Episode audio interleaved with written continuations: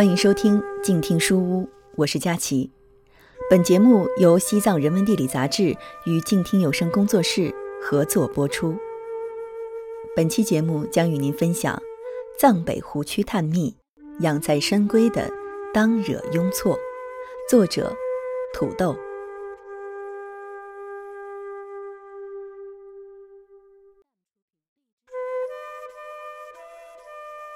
翻开西藏自治区的地形图，可以在藏北高原看到无数星罗棋布的大小湖泊，犹如繁星般散落的高原明珠，是令无数人心生向往的西藏高原湖泊最为密集的地带，也是至今难以穿越而又风光明媚的一条轴线。用湖泊、神山以及河流水系穿插起古老传说和不为人所熟知的象雄和骨骼遗迹。这其中的当惹雍措位于那曲的尼玛县，紧邻双湖特别区。西藏神山圣湖众多，但在大湖当中，能以雍措为名的也就马旁雍措。羊卓雍措和当惹雍措。当惹雍措养在深闺，是西藏原始宗教本教所崇拜的最大神湖，又是古象雄国重要的政治军事中心点之一，是三大雍措中最神秘的一个。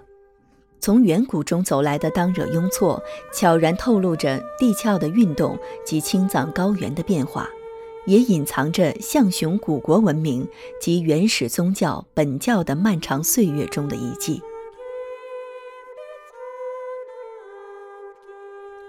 当惹雍措湖的形状有如一个金刚杵，位于藏北湖泊明珠的中部，南北走向，扁长的形状，又像是远古的湖神留在大地上的一个巨大的脚印，正一步步地引领你迈向广袤的。藏北无人区，辽阔的羌塘草原，在你不熟悉它的时候，它是如此的荒凉；当你熟悉了它的时候，它就变成了可爱的家乡。马丽华在《藏北游历》里写道：“对于当地的牧民来说，藏北高原不仅仅是他们的生息之地，还是精神和情感的寄所。”因为他们舍此无处可去，要是能离得开，或许他们早就远走高飞了。但对于藏北之外的人来说，即使从这首古歌当中，也不免感到辽远和迷茫，感到畏寒，感到这是一片自然与文化的荒漠。从南北上，在进入当惹雍措湖区之前，最先看到的是达国雪山。藏北山脉纵横，山峰云缭，整个地区东南低，西北高。从地图上看，横贯青藏高原的三条巨大山脉——喜马拉雅山脉、念青唐古拉山脉和昆仑山脉，而位于中线的正是念青唐古拉山脉。这些雪山点缀在散落中部的湖泊群中，当地的人们赋予了它们各自不同的特点，并取了名字。骁勇善战的是达国雪山，美男子当属桑田港日。达国雪山在羌塘各大山中属于最勇敢的山神，据说他跟全藏各处的大山都交过手，英勇善斗，没有流过一滴血。唯独跟藏南的多层康大山交手的时候，脸上挨过一剑，至今脸上还淌着血。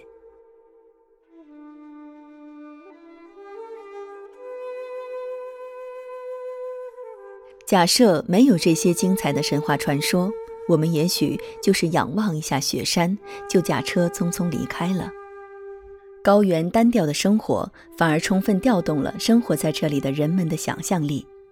看着眼前白雪皑皑的达国雪山，山峰上露出一股红红的东西，还真像极了勇士脸上带血的伤痕。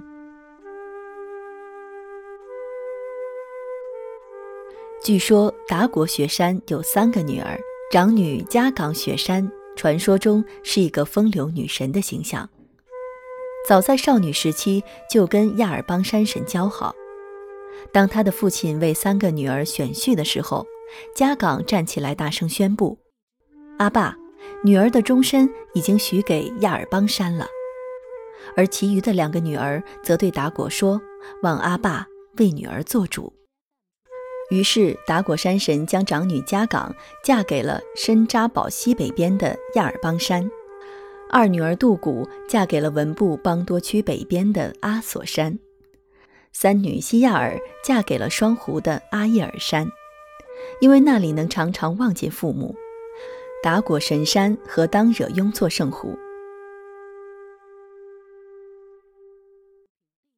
家岗出嫁后，很快又跟马鲁古若山私通，并生了一个私生子。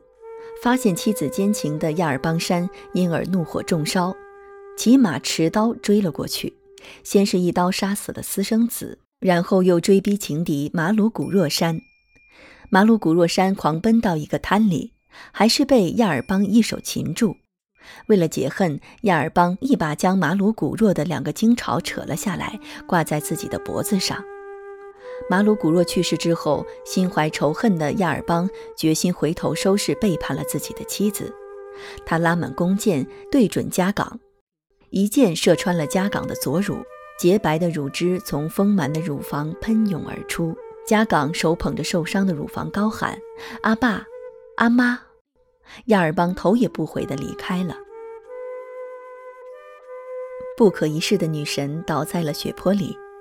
这时，在家岗不远处的阿巴山对其很同情，拿了药囊为家岗疗伤。伤好之后，家岗就和阿巴山结为夫妻了。但因为家岗乳房上的伤口迟迟不能愈合，于是乳汁从伤口不断流出。家岗对亚尔邦的怨恨一直无法平息，于是他骑上马，带着茶点回娘家。希望阿爸阿妈能为他讨回一个公道。在嘉岗山东面半山腰的一块黑岩石上，有着一片白色的罕见土壤，据说是藏药上好的原料。人们说，那就是嘉岗女神的乳房伤口中滴淌下来的乳汁。我常感慨，藏民族丰富的想象力，使得本来单调的高山大湖，也拟人化的充满了戏剧性的故事。羌塘游牧民族世代游牧在广袤无垠的藏北高原，苍天为帐，大地为床，雪山为林，牛羊为依靠。藏民族不仅热爱自己居住的这片土地，也为这里的自然赋予神性，而这些神又像居住在这里的人一样，如此这般率真可爱，有如古希腊的众神时代，争风吃醋，自由恋爱。正说明这一地区风俗的开化，神也不免人性化了。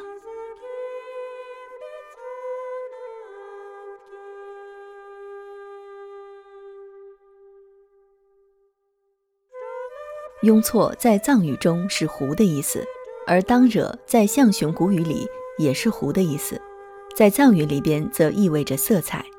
据说，是将牛奶用于打酥油之后，呈现出一种介于乳和水的色彩，那应该是一种比乳白还要清澈的色彩。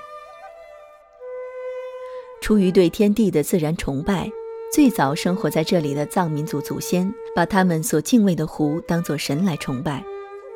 湖是女性像的，而神湖的旁边，总是耸立着男性像的雪山。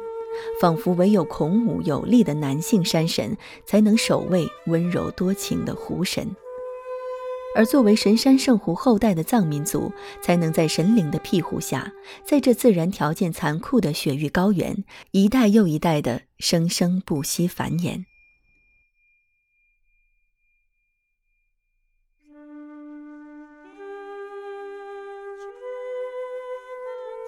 传说总是来源于现实生活，又寄托着人们美好的希望。于是，马旁簇拥身边守护着冈仁波齐，纳木错意味着念青唐古拉山，当惹雍措也情定达果雪山。达果雪山是本教的神山，位于当惹雍措的南面，有七座山峰，常年积雪。驾车从当惹雍措湖的西岸驶过去，往位于文布盆地北面南村的几十公里路程，沿途两侧山峰都布满了清晰可见的湖水退缩遗迹。这些我们在谷歌地图上看到的群边，在实景中是几十道湖相平台，就像是巨大的露天体育场看台。最高的一级已高出湖面两百多米。而在南村附近，这些湖水退下后留下的一圈圈、一层层的湖岸线，则更加的明显。同行的中国科学院青藏高原研究所湖泊专家王军波告诉我们，这里曾经是一个比现在还要大数倍的湖泊，湖面高于现在。我们现在所行驶的路面曾经都是湖底，湖水在我们头顶的山上镌刻出湖岸线。随着日转星移，湖水退去，就留下这一层一层的平台。一行人不仅感叹大自然的造化，王军波继续解释，在藏北的很多湖泊都可以看见这样有如树木年轮一样的古湖岸线，当惹雍措是最为典型的。这些古湖岸线像年轮一样，讲述着一部藏北湖泊发生发展的消亡史。为什么神山旁边都有圣湖？从地质构造上分析是有原因的。比如纳木错和唐古拉山，就是由于青藏高原在隆起的时候发生一系列的山体抬升和地面挤压断裂，挤压凹陷而成。在大约四千万年前，印度板块不断挤压亚欧板块，于是青藏地区就像是绸缎光滑的表面被堆积出褶皱一样。抬升的地方就形成了连绵的山脉，凹陷的地方就形成了湖泊。当惹雍措也是在这一过程被挤压和凹陷而成。在科学家的指引下，我们可以清楚地看到，当惹雍措的东岸是地势较高的连绵山体。由于强大的挤压力，山峰呈现出紧凑连贯的波峰波谷；而由于是地震多发的地带。山脚出现金字塔形的断裂剖面，而西岸平缓台地一直延伸到湖面下，可以想象这一进行了上万年的地壳运动还在进行。西岸的板块不断挤压东岸，形成了当惹雍措这样南北走向的狭长古带。当惹雍措周边地热丰富，是地震多发地区，正说明这两块板块至今。仍旧活跃。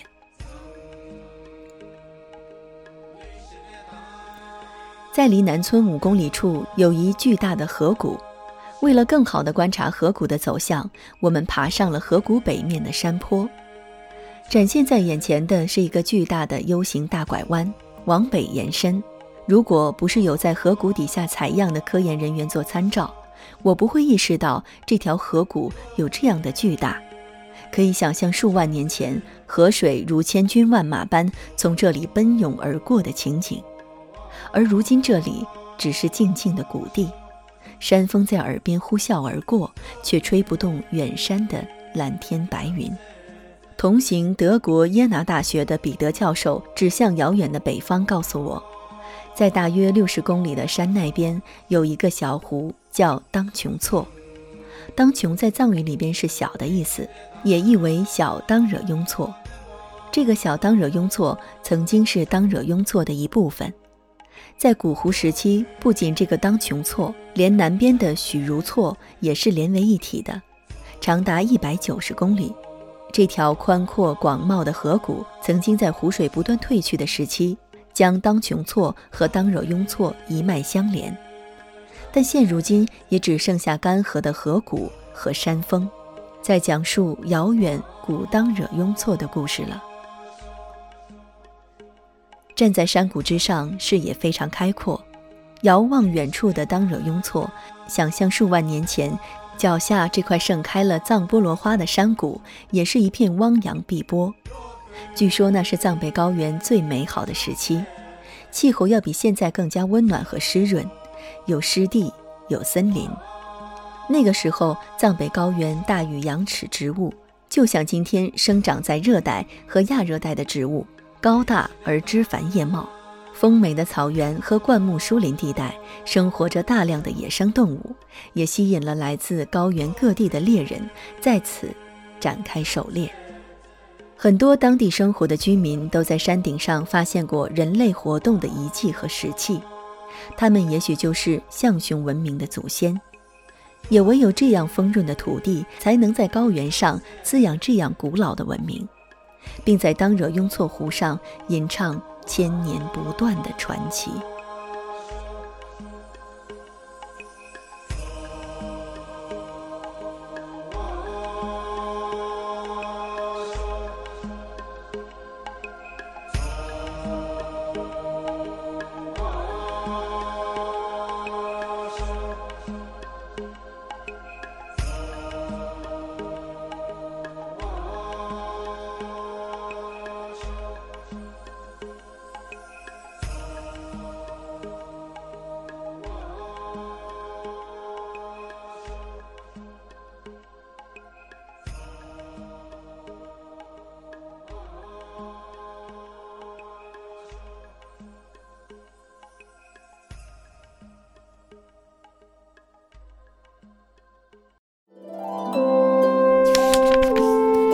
读书是我们了解世界的方法，也是我们每天最好的娱乐。